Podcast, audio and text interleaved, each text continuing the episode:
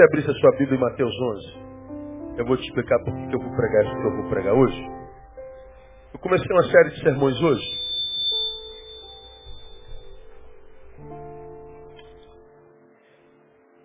Em cima do endemoniado gadareno. Em cima do endemoniado gadareno. E lá na, na, na, na história do endemoniado gadareno, nós começamos a fazer uma leitura sociológica. Nós falamos que na história do Gadareno. Pera, deixa eu acender a luz aqui. Não sei o que está acontecendo lá. Então resolvo cá. Em el nombre de Jesus. Aí eu tenho que ir lá no Wi-Fi.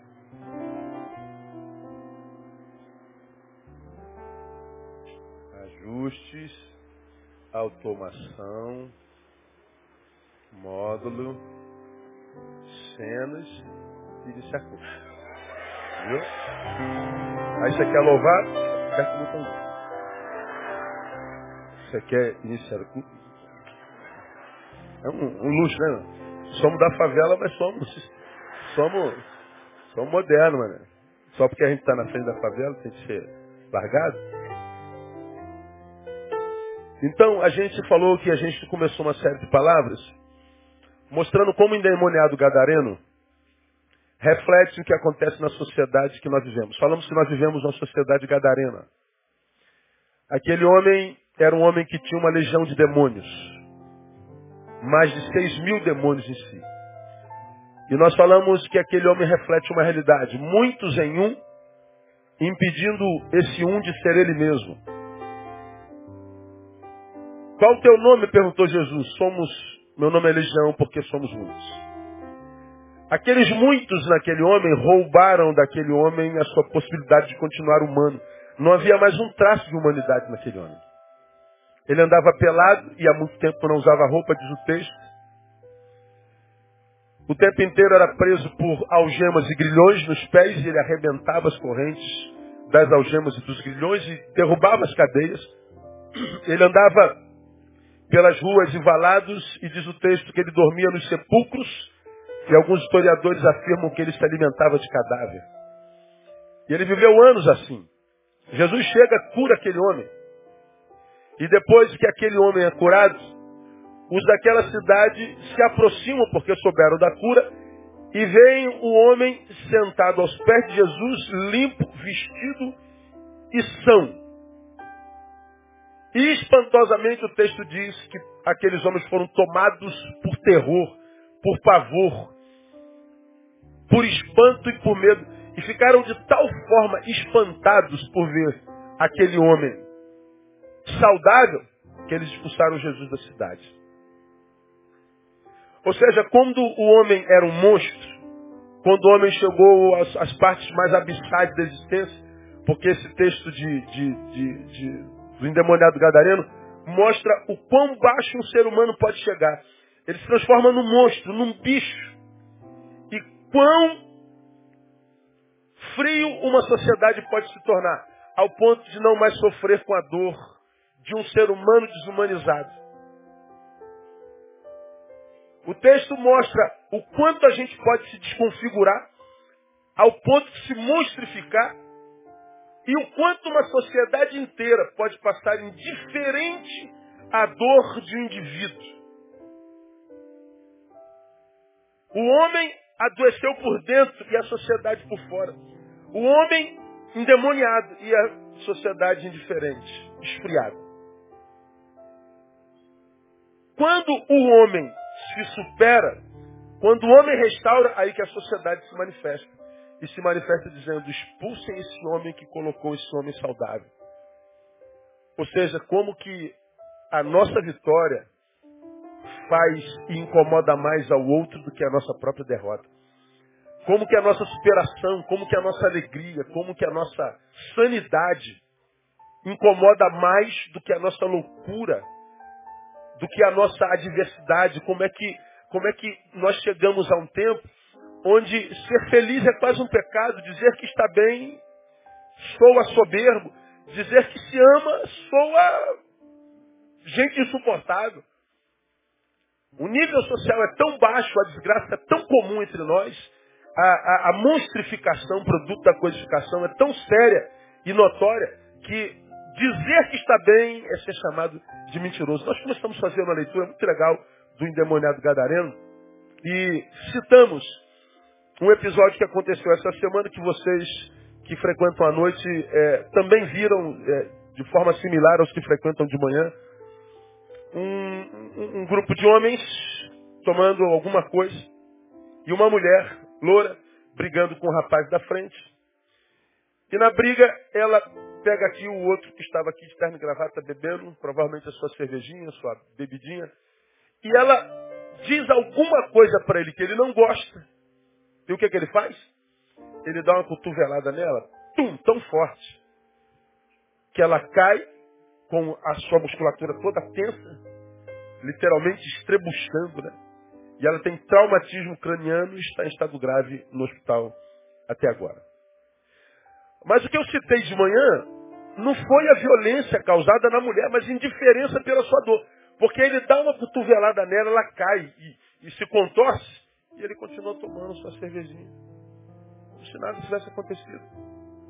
Os homens que estavam aqui com ele conversando e a mulher caída.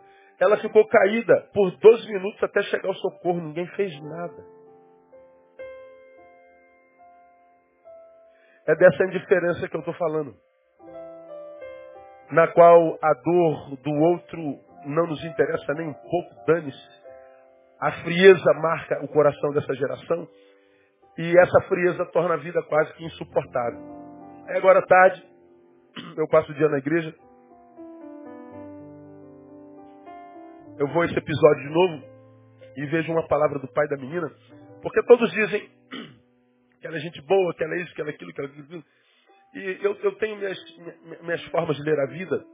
Eu, eu não sou fácil de, de ver alguém desconstruído em mim porque alguém fez fofoca dele. Ah, eu tenho uma visão sobre o Romão. Ah, pode vir o Deus falar alguma coisa contra o Romão que o Romão não desconstrói em mim mesmo. E isso acontece muito fácil na vida de cada um de nós. É só contar uma fofoquinha a respeito de um terceiro que esse terceiro já é desconstruído em nós. Não acontece tão fácil comigo, trabalho com gente há muito tempo, e a gente vai criando algumas, alguns mecanismos de defesa para não perder gente preciosa, por causa de fofoca, por causa de gente invejosa, por causa de gente que, que não suporta aquele que você ama, e que se incomoda com o amor que vocês têm em função que ele não tem, porque ele está gelado, não sabe valorizar mais isso, e não valoriza porque não vive, não acredita mais nisso. Então, a, não se desconstrói. Mas também uma pessoa não é reconstruída em mim quando se fala bem dela.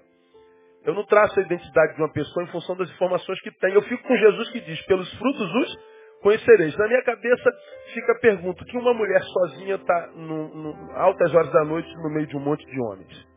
Eu não sei. Eu não tenho nada a ver com isso. Eu não estou imprimindo juízo. Mas nos meus valores não é comum uma mulher solteira estar no meio de um monte de homens no final da noite bebendo em discussão. Não justifica a violência, o que ela disse não justifica a violência. Ah, por mais grave que tenha sido a palavra que ela emitiu, não justifica a violência. Nada justifica uma agressão física. Nada. Destaco esse episódio para falar da frieza dos que estavam ao redor. Ninguém fez nada. Aquela mulher ficou ali caída, se contorcendo. Já com traumatismo craniano. Ninguém fez absolutamente nada.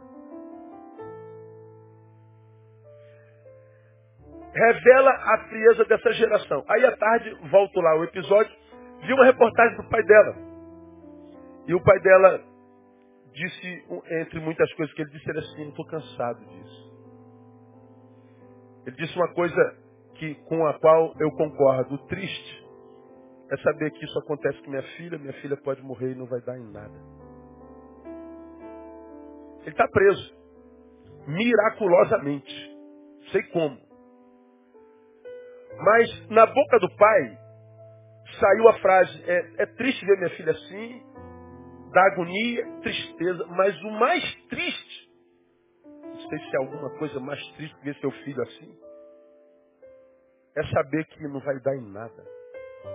É impunidade. Aquela, quando eu vi aquela imagem a primeira vez, me chocou tão, tão, tão, tão, tão, tão. Eu tenho duas filhas, né? Aí fiquei imaginando se um camarada faz um negócio daquele com a minha filha. Eu tentei imaginar a Tamara cair dali. E eu saber quem é aquele sujeito. Onde é que ele mora. O que, que ele faz. Do que, que eu seria capaz. Eu não sei se eu faria aquilo do que eu sou capaz. Mas em vendo aquela imagem, imaginar minha filha, revela a mim do que eu sou capaz. Vem na minha mente. Você entende o que eu estou falando? O senhor faria o que o senhor teria vontade, imaginando que fosse sua filha? Eu não sei se eu teria coragem de fazer o que eu imagino faria com uma pessoa se fizesse aquilo com a minha filha. Mas imaginar o que eu faria já revela o que habita dentro de mim. O que você sentiu quando viu aquela imagem? Coloca ali a tua filha, aquela que você criou como um, um anjinho, que você viu correr na igreja e tal, teu bibelozinho, teu, tua namoradinha eterna, e um sujeito daquele dá um coice daquele na tua filha. Tu, imagina, o que, que, você faria se fosse tua filha? Tu está de lado, do lado de um homem, então o que, que você faria, rapaz? Aí aparece o, o, o, diácono, o diácono fala assim, eu oraria por ele. Aleluia. pois é. Eu também. Talvez para curar, Deus, quebrei ele, então cura ele aí. Não deixa, deixa ele morrer não. não é? Ou então consola a esposa, né? Eu não sei. Mas aquele pai, agora à tarde, ele falou assim, ó, eu estou, eu estou cansado de ver isso. Infelizmente aconteceu com a minha filha, mas eu estou vendo isso acontecer com a filha dos outros o tempo inteiro. A gente está vendo esse tipo de violência o tempo inteiro, a gente está vendo essa impunidade o tempo inteiro, a gente está cansado de ver isso. Olha, ele falou cansado, eu estou cansado. Ele, os olhos já tomados por olheira, né, já maré, tanto chorar, imagino eu. E saber que a sua filha está na possibilidade do óbito. E ele cansado de, desse tempo. O cansaço dele é, me fez vir a esse capítulo de Mateus, capítulo 11, para a gente falar uma vez mais sobre cansaço. Cansaço é algo que acho que todo ser vivo que tem um mínimo de consciência vive hoje. Cansaço. Estamos cansados disso. Por exemplo, quando você chega em casa agora, liga a televisão, está dando horário eleitoral gratuito. E você tem que ouvir Garotinho. Você tem que ouvir Crivella, você tem que ouvir Lindbergh, você tem que ouvir... É... Os camaradas que estão aí 200 anos, cara. Quando você ouve os caras falando, você fala assim, cara, o Brasil vai virar o Jardim do Éden, meu. O que os caras estão dizendo que vão fazer aí? Se fizesse, o Brasil era, sei lá, o lugar onde os americanos vão passar férias. A Europa. Agora, o, o, o enojamento vem na certeza que eles, porque dizem o que dizem e tem um histórico atrás dele, na verdade estão dizendo, essa gente está me ouvindo é um bando de idiota, que a gente não respeita a inteligência, então a gente joga tudo em cima deles de novo. Eles vão acreditar de novo na gente. Eles não respeitam a nossa inteligência. Eles não respeitam a nossa capacidade de leitura. Eles não acreditam mais que a gente possa mudar esse negócio através do nosso voto. Eu não vou falar de política tranquilo. Então ver aquilo que a gente ouve tantos anos, a mesma coisa, as mesmas promessas, os mesmos camaradas, dá asco, dá nojo, cansa. Tirando as comédias que ainda faz a gente rir, que é engraçado, é ou não é? Chega a ser cômico. Alguns de vocês assistem para rir, ou não é? Pô, deixa eu ver quem está aqui hoje. Cara, é uma coisa louca, mano. Coisa louca.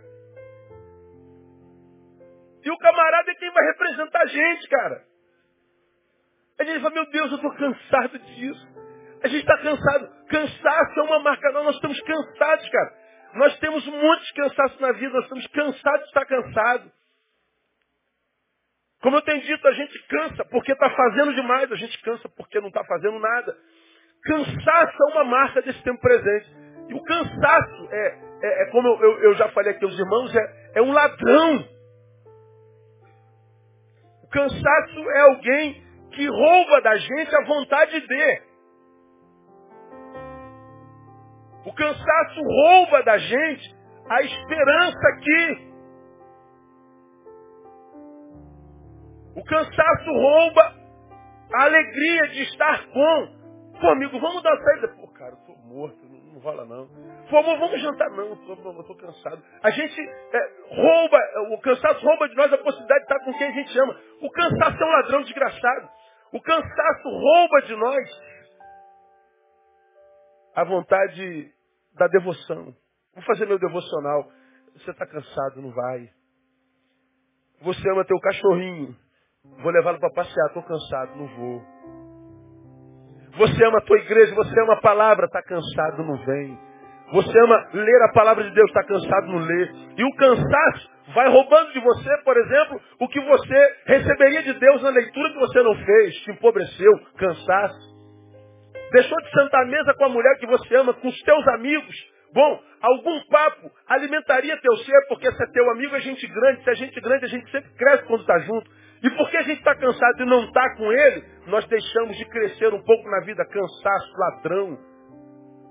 Você tem esperança, projeto, precisa estudar para ele. Cansado, não estuda, não passa no projeto. Ou seja, a vida é interceptada por causa de cansaço. Sonhos não autenticados, não transformados em realidade. Cansa... O cansaço é uma desgraça. O cansaço me tira do quarto, que é um lugar no qual em secreto eu oro a Deus, e Deus em secreto me abençoa. Mas porque eu estou cansado, eu vou para o quarto, ele vira só um dormitório. Nós não valorizamos mais o altar do quarto por causa do cansaço. O cansaço tira o altar do quarto. O reduz a um mero dormitório. E porque eu não busco a Deus, não tem mais altar por causa do cansaço. O que é de Deus para mim para o tempo futuro, quem sabe a mim não chega. Por causa do cansaço. O cansaço é uma desgraça. E a gente não pode, então, tratar o cansaço como se ele fosse só mais uma forcinha ou ausência dela no nosso corpo. Eu respeito demais o meu cansaço. E o meu cansaço tem a ver com a mentalidade. Eu sei, eu sei que eu estou chegando ao, ao, ao cume do monte do cansaço, quando eu não consigo juntar mais duas palavras, eu não consigo juntar mais uma frase, eu não consigo pensar mais um, um, um, um verso.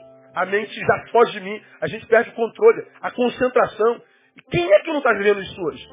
Quem aqui presente nessa multidão lá não tem alguma área da vida um cansaço que tem roubado você ou a gente? Alguma coisa que, quem sabe, a gente tem até direito e que porque a gente não trata o cansaço como deve ser tratado, a gente vai empobrecendo e nem sabe por quê. Nós estamos sendo roubados em vida, a gente nem sabe onde é que a vida está sendo roubada. Nós estamos, como eu tenho repetido aqui, sendo roubados de nós, a gente nem sabe por onde o ladrão tem entrado. A gente nem sabe o nome do ladrão. E o ladrão não cansaço. Por isso vem Jesus em Mateus capítulo 11, versículo 28. Diz assim, vinga a mim todos os que estáis cansados e sobrecarregados e eu vos aliviarei. Mas como você já aprendeu, o versículo não termina aí. Tomai sobre vós o meu jugo e aprendei de mim que sou manso e humilde de coração. Aí então, leia comigo. Achareis descanso para as vossas almas, porque o meu jugo é suave, o meu fardo é leve. Jesus sabia que haveria um tempo em que o cansaço seria uma marca uma tatuagem na alma de todo ser humano. Jesus sabia que o cansaço seria uma, uma possibilidade é, é, é, inalienável, uma, uma, uma, possibilidade da qual ninguém fugiria. Cansaço seria uma realidade. Então, ele se preocupa em lendo a interioridade dos, homens e a sua realidade de cansaço, ele diz assim, ó, eu tenho uma palavra para vocês que estão cansados e sobrecarregados. Portanto, veja, ele não está falando do cansaço, daquele irmão que trabalha com britadeira, com pai picareta, de 8 às 18. E ele então está com a mão cheia de calo e ele está com o corpo mortificado. Não, ele não está falando desse cansaço. Ele está falando do cansaço e da sobrecarga. Ele está falando do cansaço e do que o cansaço gera dentro de nós. Vinde a mim todos vós que estáis cansados e sobrecarregados. Em outras versões, cansados e oprimidos. Ele fala do cansaço físico e da sequela disso dentro da gente. Vinde a mim. Eu vos aliviarei. Ele está dizendo, esse ladrão, que nem sempre discernimos assim, impossibilita tanto de Deus na nossa vida, da vida na nossa vida, que a gente não pode descuidar dele porque ele é ladrão. Então, vinde a mim e, e, e eu vos aliviarei. Ele está dizendo, esse ladrão chamado cansaço pode ser vencido. Ninguém morre de cansaço se não quiser. Ninguém morre de sobrecarga se não quiser. Ninguém morre oprimido. Ninguém morre esmagado pela tristeza, pelas dores da vida, pela diversidade. Ninguém morre disso se não quiser. Ele está dizendo, é possível vencer todas as sobrecargas que a vida ou o inferno lançam sobre nós. Em Jesus nós somos capazes de vencer isso. Posso ouvir um glória a Deus aí, não? Nós somos capazes de ser curados. Então nós precisamos entender, o cansaço é um ladrão, é um impossibilitador, um limitador, e nós devemos ter cuidado com ele. E ter cuidado com ele passa por três possibilidades. A primeira delas, descobrir a origem do cansaço. Isso é importante, porque como eu falei, eu posso estar cansado porque eu, eu, eu quebrei pedra o dia inteiro, mas eu posso estar cansado porque eu estou ouvindo problemas o dia inteiro. Eu sou o para-raio de muita gente. Eu posso estar cansado porque eu treinei hoje para o futebol de sábado o dia inteiro. Mas eu posso estar cansado porque eu sou o para-raio da minha família. Meu pai e minha mãe estão em guerra, quem resolve sou eu, porque meus irmãos não estão nem aí. Meus irmãos estão em guerra, mas eles não fazem a sua parte e sou eu para raio, sou eu que vou lá e resolvo todo mundo. O, a, a, minha tia está endividada e sempre sou eu, porque eu prosperei um pouquinho, então vou lá cuidar da minha tia. Você é o para-raio dos que estão no, no teu entorno. Você pode estar cansado por isso, é sobrecarga. Você pode ser aquele cara que está cansado porque você é, tem tem um, um, desvio de coluna e você tem que andar torto por causa disso. Sobrecarrega uma área do corpo e a outra não. Você pode ser um hipercifótico como eu. Você pode ter lordose como eu. Eu sou todo ferrado. E se você não, não cuida, não faz musculação para você melhorar a tua postura, então você vai ter dores no corpo de todo lado. Mas você pode ter aquelas dores e cansaços produzidos por ausência de relacionamentos saudáveis. Cansaço que vem pela solidão, por não ter com quem compartilhar.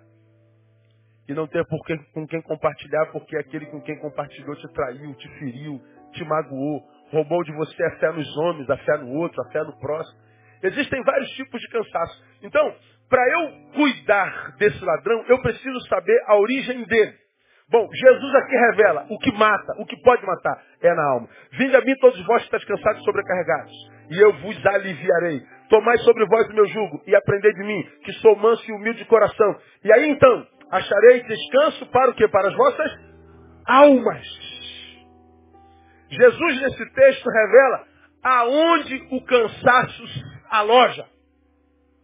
Ele está dizendo onde é que o cansaço faz seu ninho. É na alma.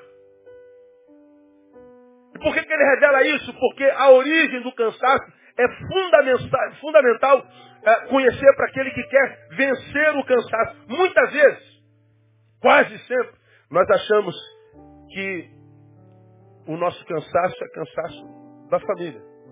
Me cansei dessa mulher. Cansei dessa família. O que, que a gente faz? A gente larga essa família. E vai viver a nossa vida porque a gente acredita que esse cansaço que eu estou vivendo, essa não vida que eu vivo, essa angústia que eu vivo, esse cansaço que eu vivo, esse vazio, essa fuga da vida de mim mesmo, essa situação horrível, é por causa da família, é por causa da mulher que não obedece, ou do marido que não comparece, é por causa dos filhos que não estão presentes, é por causa dos filhos que só dão dor de cabeça. Então, estou cansado disso. E a gente foca na família o nosso cansaço. Troca de família. Abandona a família. Vai viver a própria vida. Arruma outra família. O que, que acontece? Continua cansado.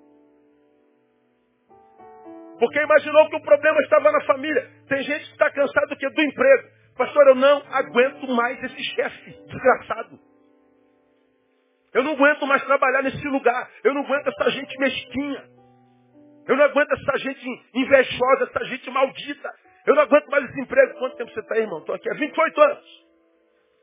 E você diz, eu estou cansado disso aqui. Bom, no auge do teu cansado, o que, que você faz? Você dá um jeito de ser mandado embora ou você pede demissão. Porque você acredita que o teu problema está no que você faz. Está no teu lugar de profissão, de formação. E você então joga uma história inteirinha embora por causa do cansaço. E às vezes o cansaço não é o teu trabalho. Estou cansado dessa igreja.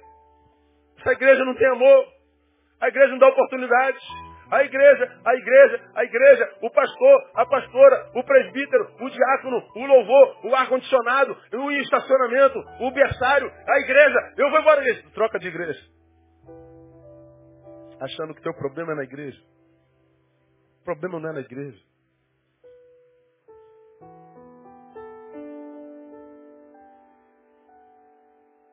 Você acha que o teu cansaço é estético. Não aguento mais, pastor, viver sem peito. Vou botar peito. Aí bota peito. Na primeira semana para na frente do espelho aquele peitão. A estima vai lá em cima.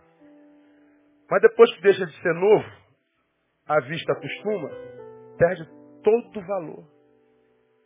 O cansaço volta. Então vou tirar a gordura, fazer lipo. Faz lipo. Cansei da gordura. Meu cansaço é a gordura. Aí tu faz lipo. Aí dura um ano, daqui a pouco você está gordinho de novo.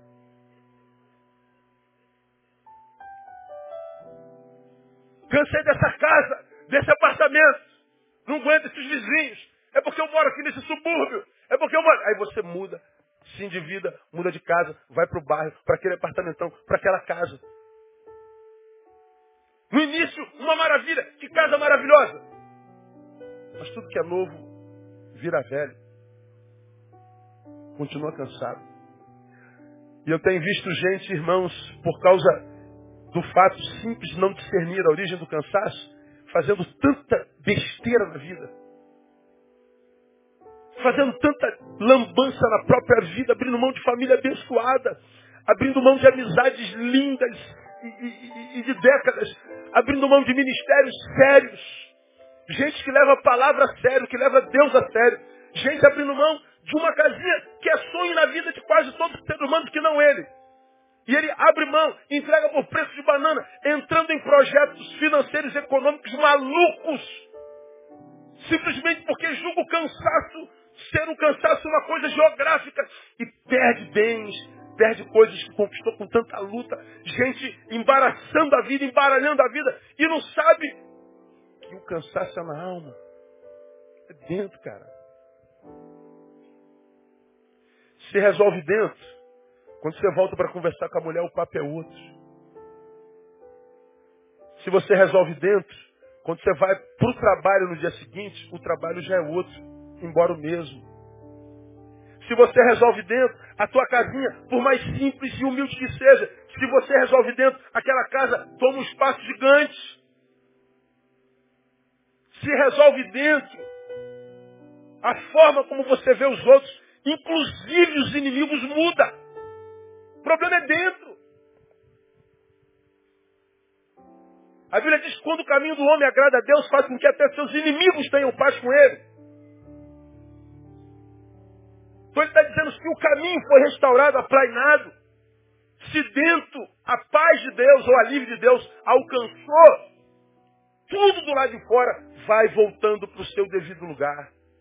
Tudo vai voltando para o seu devido lugar. As coisas vão voltando para o seu lugar. A casa começa a arrumar. Por quê? Porque os olhos vão perceber a vida de uma forma diferente.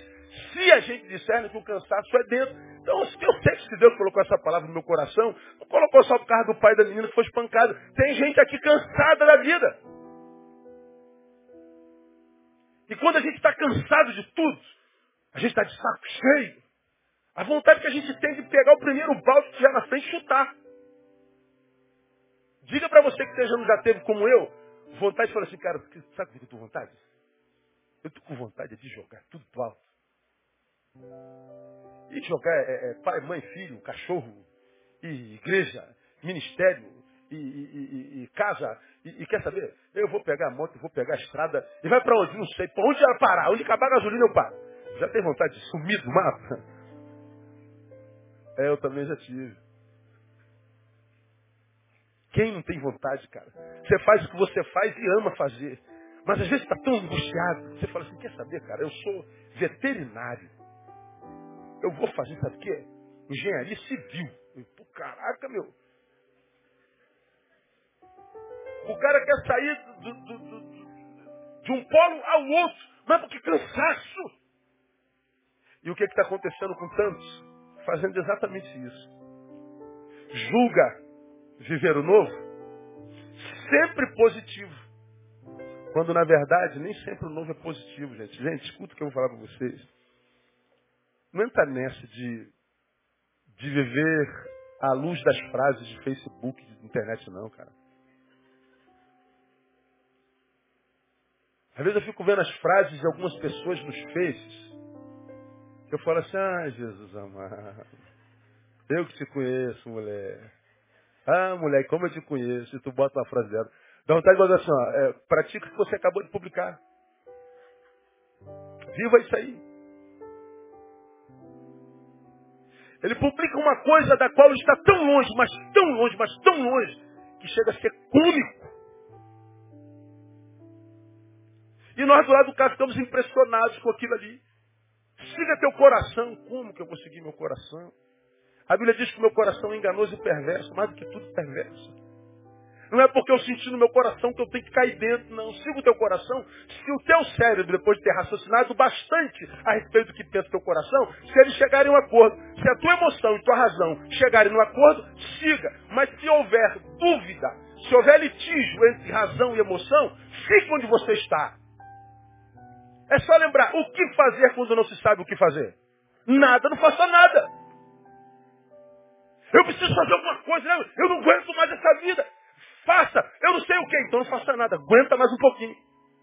Peça ao Senhor para que renove as tuas forças. E Ele vai renovar e vai te dar vitória. E se Ele renova e você trabalha em interioridade, você que estava doido para fazer alguma coisa, vai descobrir que a coisa que você tem que fazer é ficar no mesmo lugar e ser diferente com quem você foi até hoje.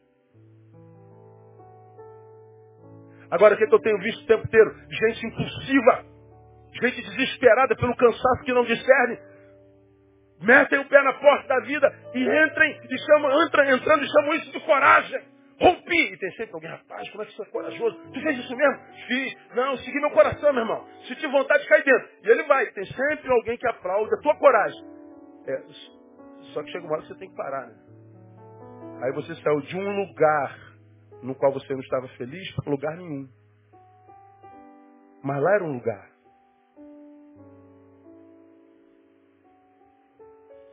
E esse lugar foi bênção na tua vida por quantos anos? Por que não é mais? Se o lugar é o mesmo. Porque talvez você tenha mudado.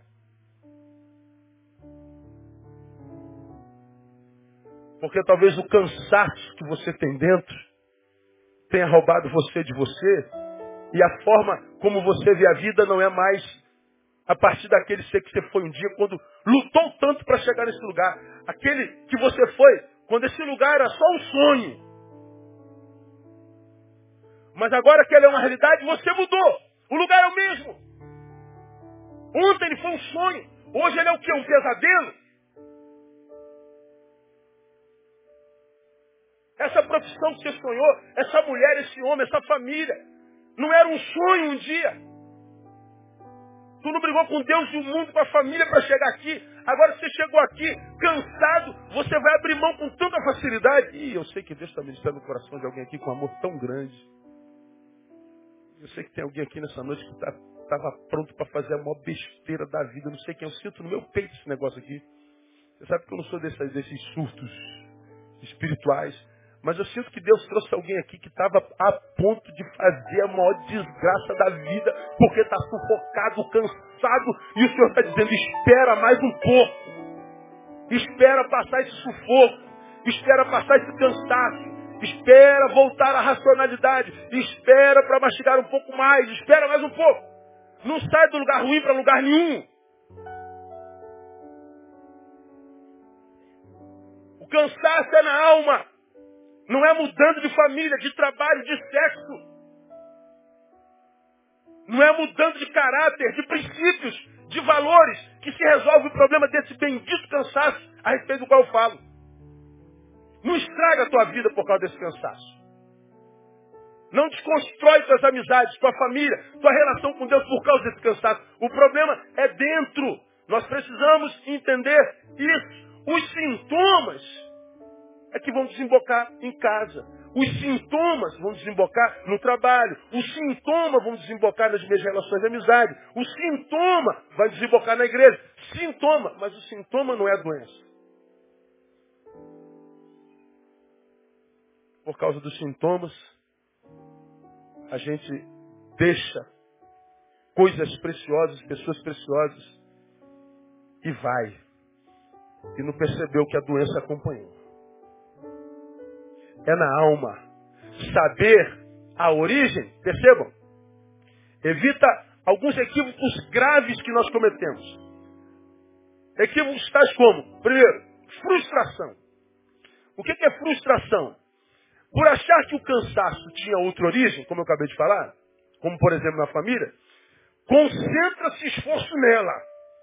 E a gente então começa o nosso problema familiar. A gente começa as acusações, a gente começa as omissões, a gente começa o silêncio. Gasta e despende esforço, tempo. Mas como o problema não é nela, o que, que acontece com a gente? A gente se frustra.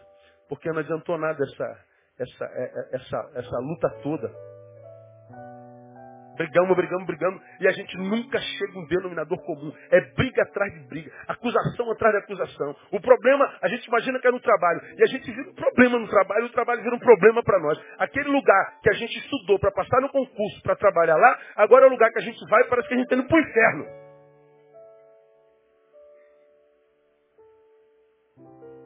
Então o nosso problema era, não, aí a gente luta para tentar melhorar aquilo ali, trabalha. Trabalha, trabalha, trabalha, não adianta nada. O que, que produz em nós? Frustração. Frustração, frustração e frustração. Quando a gente não descobre a origem do cansaço, a gente comete um outro equívoco. A gente absorve, portanto, mais cansaço. Frustração é o esforço desenvolvido sem êxito. Logo, é trabalho tão somente. É trabalho sem fruto. É plantio sem colheita. É esforço desenvolvido sem êxito. Isso frustra. E mais, eu fiz tudo isso tentando melhorar, já estava cansado, só não sabia onde. E aí me encontro mais cansado ainda. A vida se nos vai fugindo, né?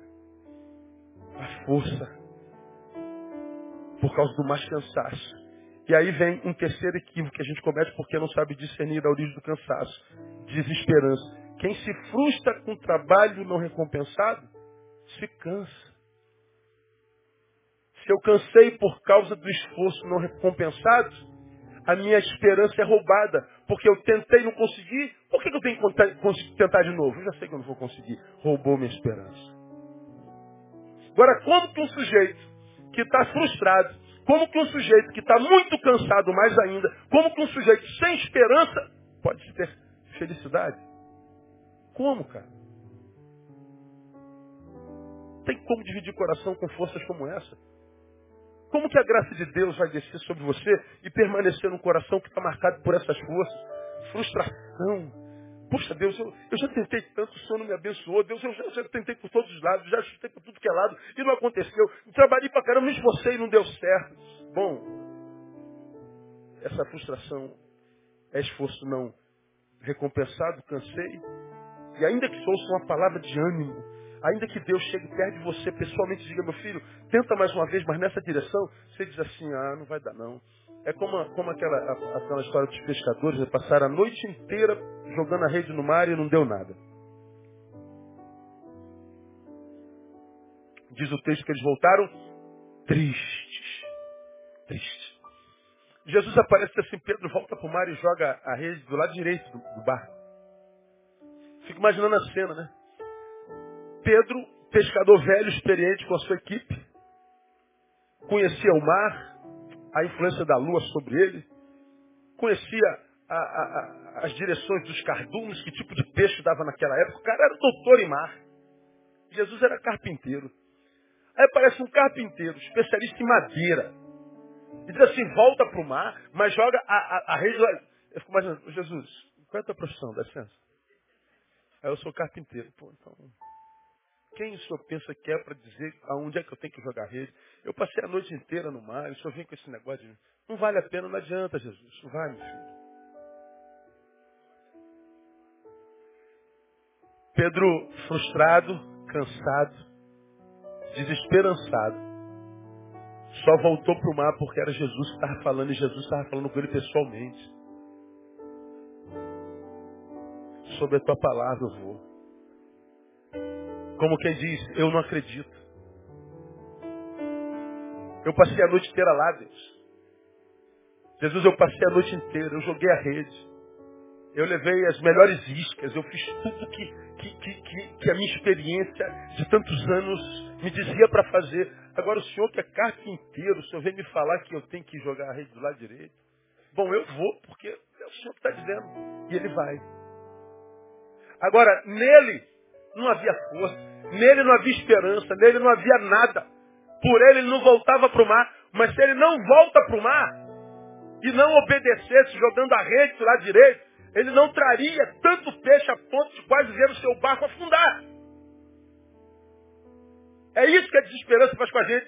Deus pode falar aqui contigo pela palavra. O problema é que eu não sou Jesus, né? Mesmo que essa palavra mexa com o teu coração, dentro de você há uma força contrária à palavra de Deus. Que diz assim, que parada de cansaço na alma nada, cara. Que tentar mais uma vez nada. Você está tão ferido, tão machucado, tão desesperançado, tão, tão sem fé nos homens que você diz, ah, não tem mais jeito não, mas eu quero te animar nessa noite, cara. Deus pode mudar a tua sorte nessa noite, no nome de Jesus. Ele tem poder para isso. Por isso nós precisamos discernir o nosso cansaço, o cansaço é na alma. Não abra mão daquilo que você conseguiu com esforço. Não abra mão da tua família, não desista do teu filho. Não desista da tua vocação, daquilo para o que você nasceu. Permanece. E trata a tua alma. Agora, há uma outra coisa que a gente precisa saber sobre o cansaço que é importante. Primeiro, a origem dele. Segundo, a natureza do convite. Porque para mim esse é o mais importante desse textozinho tão pequeno. Veja, quando Jesus convida, vinde a mim todos vós que estáis cansados e sobrecarregados, eu vos aliviarei. Tomai sobre vós o meu jugo e aprendei de mim, sou manso e humilde de coração, e aí então encontrarei descanso para vossas almas. Veja, qual é a natureza? O convite de Jesus aos cansados, aos sobrecarregados, é para vir e tomar um jugo e aprender. O convite de Jesus não é para vir e deitar numa rede entre dois coqueiros. É aqui que a gente falha. Vinde a mim cansados sobrecarregados. Opa, comigo ele está falando. Eu vos aliviarei. Opa, é isso que eu estou querendo. E aí o sujeito vem para a igreja, o sujeito vem para Deus, aspas. O sujeito vem para Jesus, aspas. E ele então senta aí e diz assim, me alivia, Senhor. Como se ele fosse um, um diazepam, um rivotril. Me faz dormir, Senhor. Não, não é assim que ele está falando. Você está sobrecarregado? Vinde. Toma sobre ti o meu jugo e aprenda de mim. Quem nos convida não é massagista, irmão. Quem nos convida não é esteticista. Quem nos convida não é empresário, dono de um resort, que vai nos dar um fim de semana à beira do mar. Quando o ser humano reduz Jesus a um massagista, a um empresário, quando o ser humano reduz Jesus a um, a um curandeiro, um ser que só cura. Nós estamos reduzindo a Jesus e não temos dele que de fato precisamos. Veja, o convite é para tomar um jugo e aprender. O que Deus tem para o cansado não é uma rede, é uma nova postura diante da vida do cansaço. O descanso, na perspectiva de Deus, não é inércia. O descanso, na perspectiva de Deus, é escola, é aprendizado. Está cansado e sobrecarregado? Vinde a mim e aprendei de mim. Como é que se vence cansaço? Não é com descanso. É com aprendizado. Eu acho essa palavra uma coisa tremenda. Não é para vir e não fazer nada, porque o fazer nada também cansa. Quantos de vocês estão aqui sentados e pô, cara, eu não aguento, pastor, eu preciso fazer alguma coisa, eu estou cansado, estou desempregado no tempo, eu não aguento mais não fazer nada. Outros de vocês trabalham de manhã e tarde dizendo, pastor, eu preciso descansar, pelo amor de Deus, não aguento trabalhar tanto, eu preciso não fazer nada. Então o que Deus tem para nós não é uma rede, que Ele tem uma nova postura. Descanso em Deus não é inércia, é escola. Cansaço não se vence com descanso, se vence com eficiência. Por que tantos frustrados com Deus e Jesus? Porque cansados vieram, aceitaram o convite, imaginaram que o oposto de descanso era, era inércia, fica parado, não aprenderam nada dele, continuaram ignorantes, transferiram para a instituição todo, toda a obrigação de gerar o cansaço em mim a partir da minha inércia. O que, que acontece? Você não teve descanso, alimentou um império religioso que levou todo o teu dinheiro e ainda perdeu a fé em Deus. Porque te ensinaram errado. Se eu não me engano, quem disse isso foi, foi Chico Xavier. Olha, pastor, o senhor vai citar Chico Xavier? Vou. Eu acho que foi ele que disse. Eu não posso voltar e fazer um novo início. Mas eu posso seguir diferente e fazer um novo fim. Como quem diz sobre hoje, eu não posso fazer mais nada porque eu não tenho como voltar e começar de novo. Mas no hoje eu posso seguir diferente e fazer um novo fim. É disso que Jesus está falando. Parece que Chico Xavier entendeu e os crentes não entendem.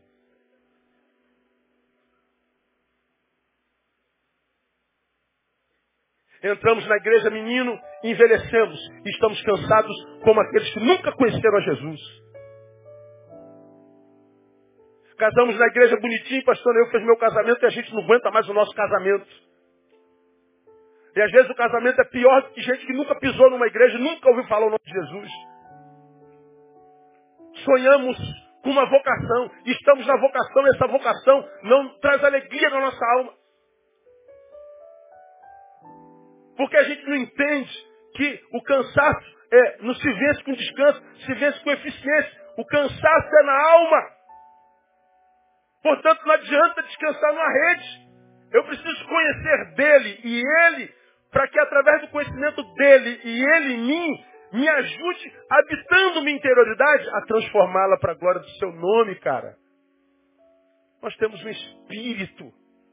Não, nós não temos, nós somos. Você já aprendeu isso aqui, não tem tanto tempo. Nós não somos um, um corpo que possui um espírito, nós somos um espírito que possui um corpo. Quando ele soprou sobre nós no Éden, o seu fôlego de vida, disse ele, e o homem tornou-se alma vivente. O que vive é a alma. O corpo que eu tenho, você tem, é a casa onde a alma habita. Quando eu invisto só no corpo, eu não estou investindo em mim, eu estou investindo numa propriedade minha. Eu só invisto em mim quando eu invisto na alma. Agora veja esse tempo materialista maldito um monte de gente que investiu nas suas propriedades, seja do corpo ou nas coisas que possui, as coisas externas, as coisas objetivas, e depois que conseguiu tudo enquanto propriedade, continua vazio e nenhuma dessas propriedades geram alegria. Gente infeliz e gente que avoluma o crescimento do número dos suicidas no planeta todo dia.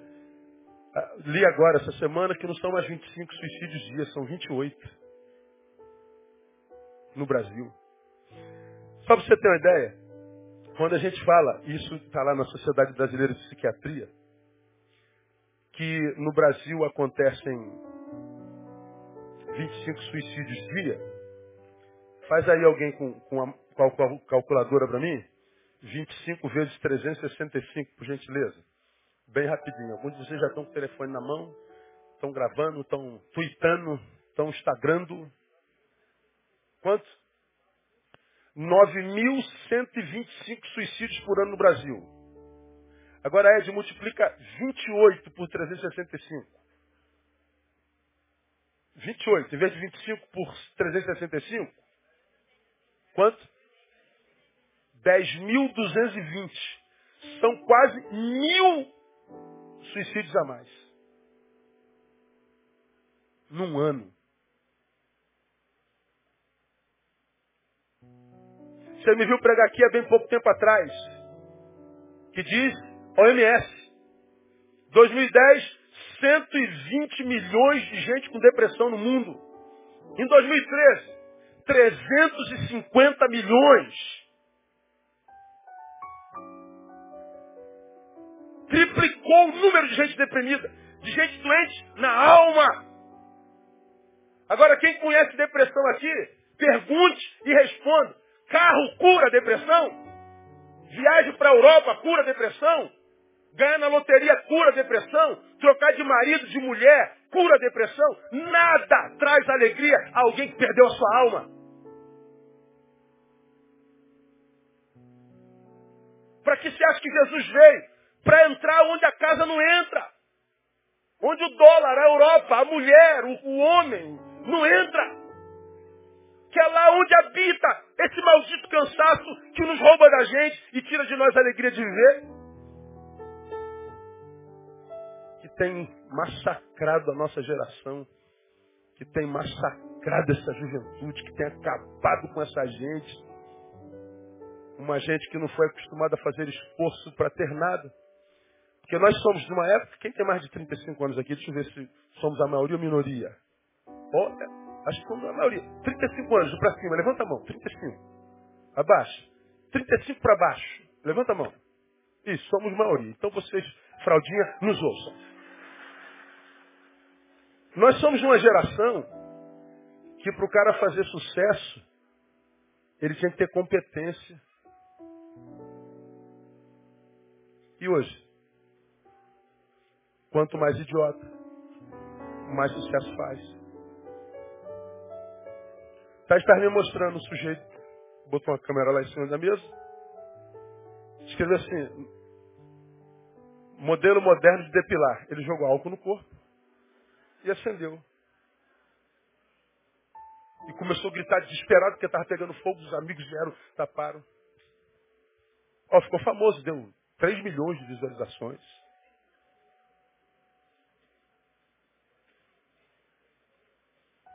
A moda.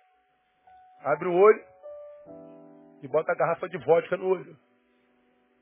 Quem aguenta mais? Ficou famoso. O que, os adolescentes estão fazendo? Tapa o, o ar e o outro aperta. E ele desmaia. Puf. O que está acontecendo? Está faltando oxigênio no cérebro de alguns e alguns adoecendo sem cura. Para ficar famoso.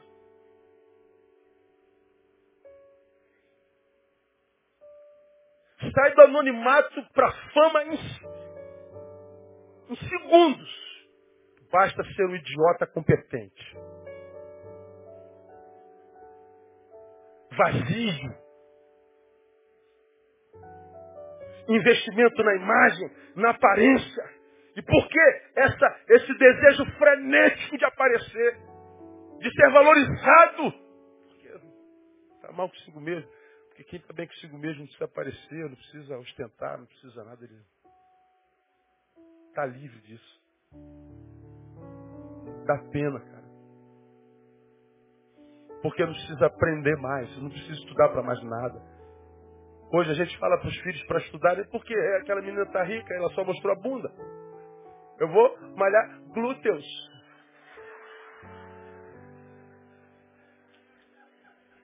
Não, filha, precisa de cérebro. Não, cérebro não precisa não, a gente não usa mais. Não estou falando que é minha filha. Eu, se eu tivesse filhos assim, eu ia, eu ia ser muito frustrado. Eu ia ser muito triste, cara, se eu soubesse que, que, que, que elas estavam nos valores dessa geração. Eu ia ser um cara muito triste. Porque é, há pouco que se apetece nessa geração. É um vazio tão grande, tão grande, tão grande. E, e, e, e a, incongruência está, e a, a, a, dificuldade de acreditar está onde? Porque esse vazio habita um corpo malhado hoje. Esse vazio habita um ser bonito. Esse vazio no que se é habita a propriedades corporais lindas. E porque os nossos olhos veem a beleza do lado de fora, não acredita na feiura que tem do lado de dentro. São pessoas, desculpe a comparação, zona sul do lado de fora, favela do lado de dentro. Príncipes e princesas do lado de fora, mendigos do lado de dentro. Que porque não conseguem vencer o cansaço lá de dentro, se satisfazem em ser um príncipe aos olhos dos outros. Que os outros tenham inveja de nós. Que os outros nos julguem sermos. Tudo isso, ainda que saibamos que nada disso tem a ver com o que nós somos em essência. É, não é com esse que Jesus está falando, não é contigo. Jesus está falando com aquele que não se conforma em ser só os olhos dos outros, em ser uma mentira aplaudida. Antes prefere ser uma verdade escondida, mas que a despeito de estar escondida, é verdade diante de Deus. E porque é verdade e humilhada diante dele, ele muda a história. Porque não se vence cansaço, não se vence esse cansaço da alma fazendo. Só se vence, só se vence sendo. E é Jesus está dizendo, ó, eu sou a tua solução. Eu não estou falando que é a igreja batista, que é a denominação batista, que é o assembleiano, que é o universal, muito menos. Eu estou falando de Jesus de Nazaré. Porque nós aqui somos batistas, Jesus não, graças a Deus. Ele não cabe dentro dessa caixinha que a gente inventou chamada religião. Eu não estou falando para você vencer o seu cansaço você tem que virar a Bíblia igual eu. Mas não pode ser isso que você é até então. Tem que abrir a alma para Ele e dizer: Vem, Jesus. Eu estou aqui, aceito teu convite. E eu quero aprender do Senhor. É aí que entra a tal da igreja. Porque a igreja ensina. Porque se você entra na igreja, a igreja não te ensina. Mas diz, deixa que eu vivo para você a tua fé. Deixa que eu faça a oração. Deixa que eu suba o monte. Deixa que a igreja preste serviço religioso. Você está sendo enganado dentro da igreja que é uma igreja que se preza, nos ensina a pensar, nos ensina a discernir, nos faz refletir, coloca a gente em crise, porque confronta a gente com a gente mesmo. É assim que está trabalha a alma.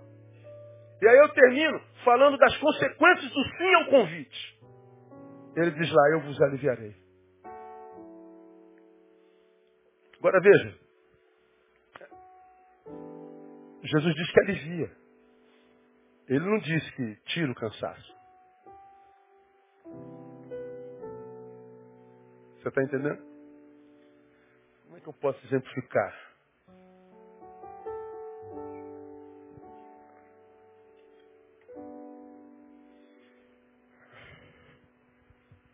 Vai cair não, fica tranquilo. Se cair eu pago.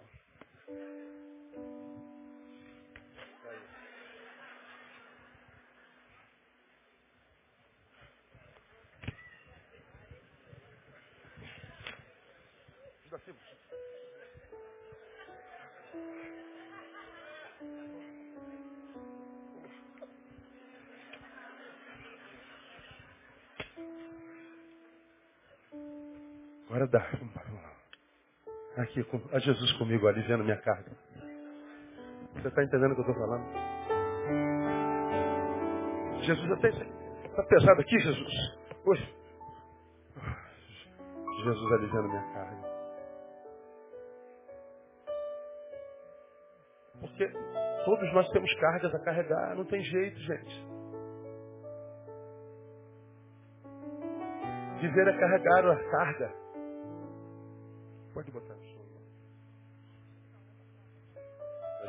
Me ajudando. Ser casado com Jesus é uma bênção.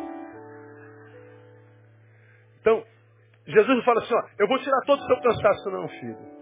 Não há como não ter cansaço porque você está em movimento. Você está vivo.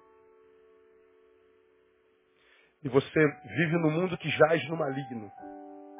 Por isso você vai ter aflição.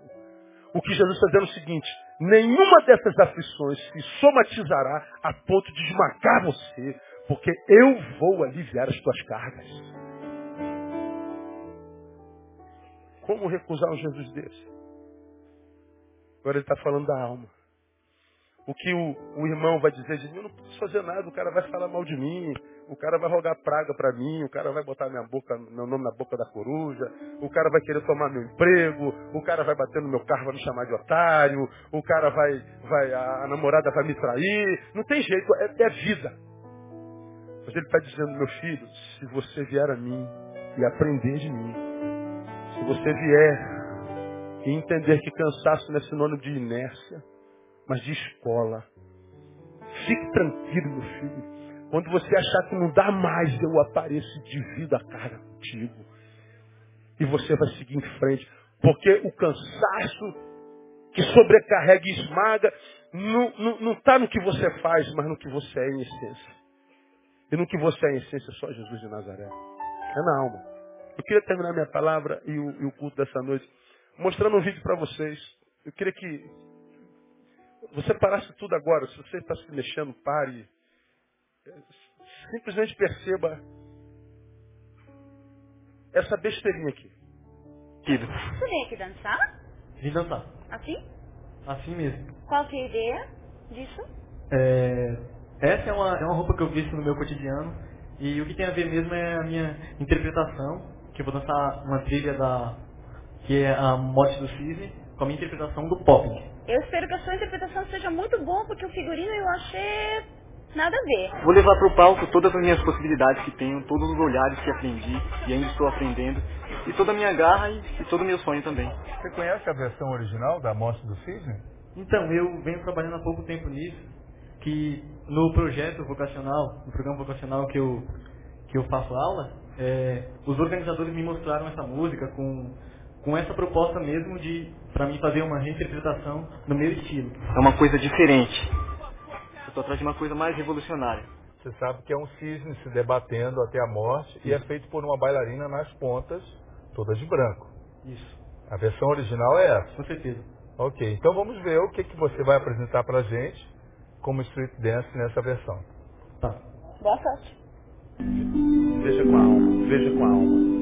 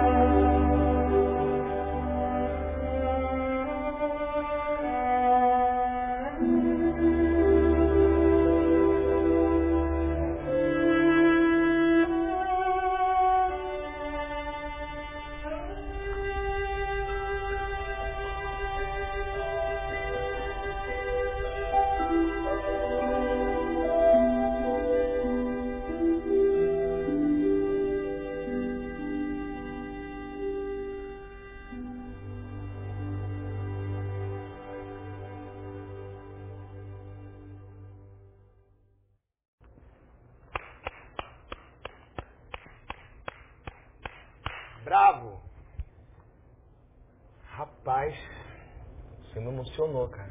Quantos anos você tem? Eu tenho 20. E quem é o coreógrafo dessa? Bem, sou eu mesmo.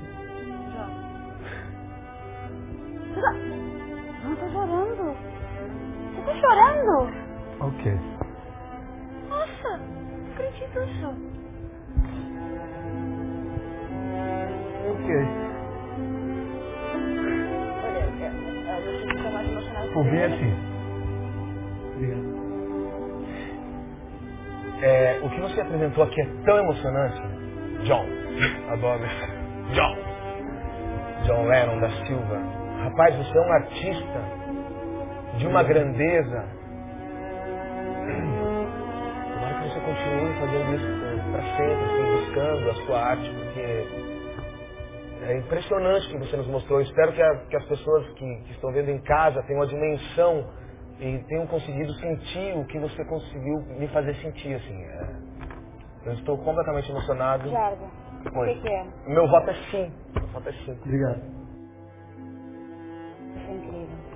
Você dança na próxima fase porque você Obrigado, é obrigado. incrível. Ela arrasou, velho. Arrasou. Deixa o vídeo, deixa o vídeo. Sensacional. Sensacional. Só um instantinho. Eu vou Tá até... bem, João? Não, tô bem, tô legal.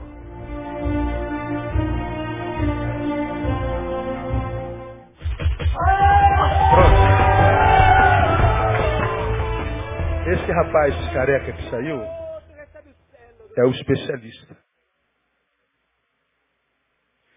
Esse menino dançando do jeito que dançou, tocou aonde neles? Aonde? Não. Garoto de favela de 20 anos, dança a morte dos cisnes. Com essa roupa aí que você vai dançar? É. Bom, figurino já não convenceu. Quem fez tua coreografia foi eu mesmo. Você sabe o que é a história da morte dos cisnes?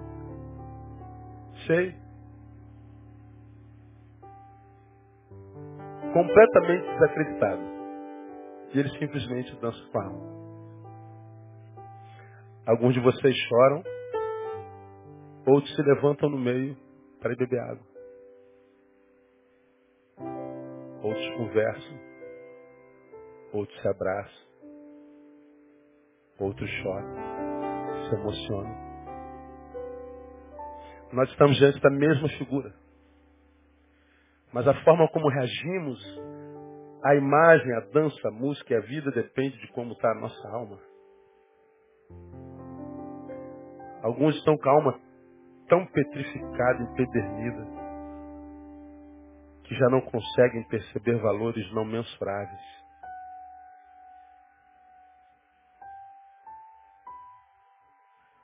É para esses que o Senhor está falando, você está cansado.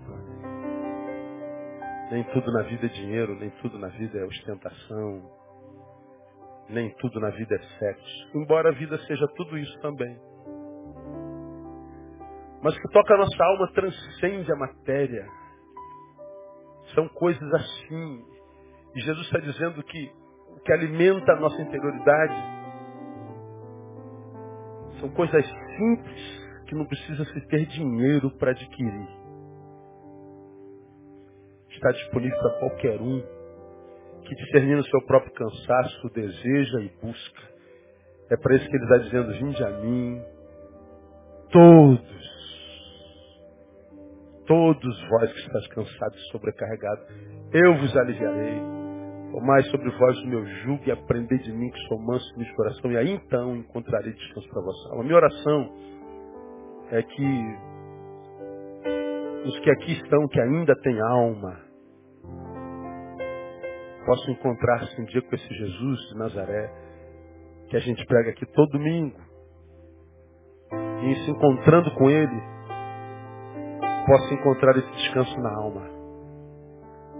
Porque, meu irmão, nesse tempo que a gente vive, se não tiver a alma descansada, nós vamos ser engolidos mesmo. Independente se a gente é pastor, se não é pastor, se é crente, se não é crente, se é rico, se é pobre, se é negro, se é branco, se crê, se não crê, não interessa. É gente, brother. Vai esmagar. Perdeu a alma. Agora, se a gente entrega a nossa alma para Ele, e não tem a ver com religião, só com bom senso, fé e bom senso, acho que mais bom senso do que fé, aí as coisas acontecem. Que Jesus de Nazaré lhe dê a graça de encontrar descanso para sua alma nessa noite. Amém, amados? Só aplaudi-lo forte.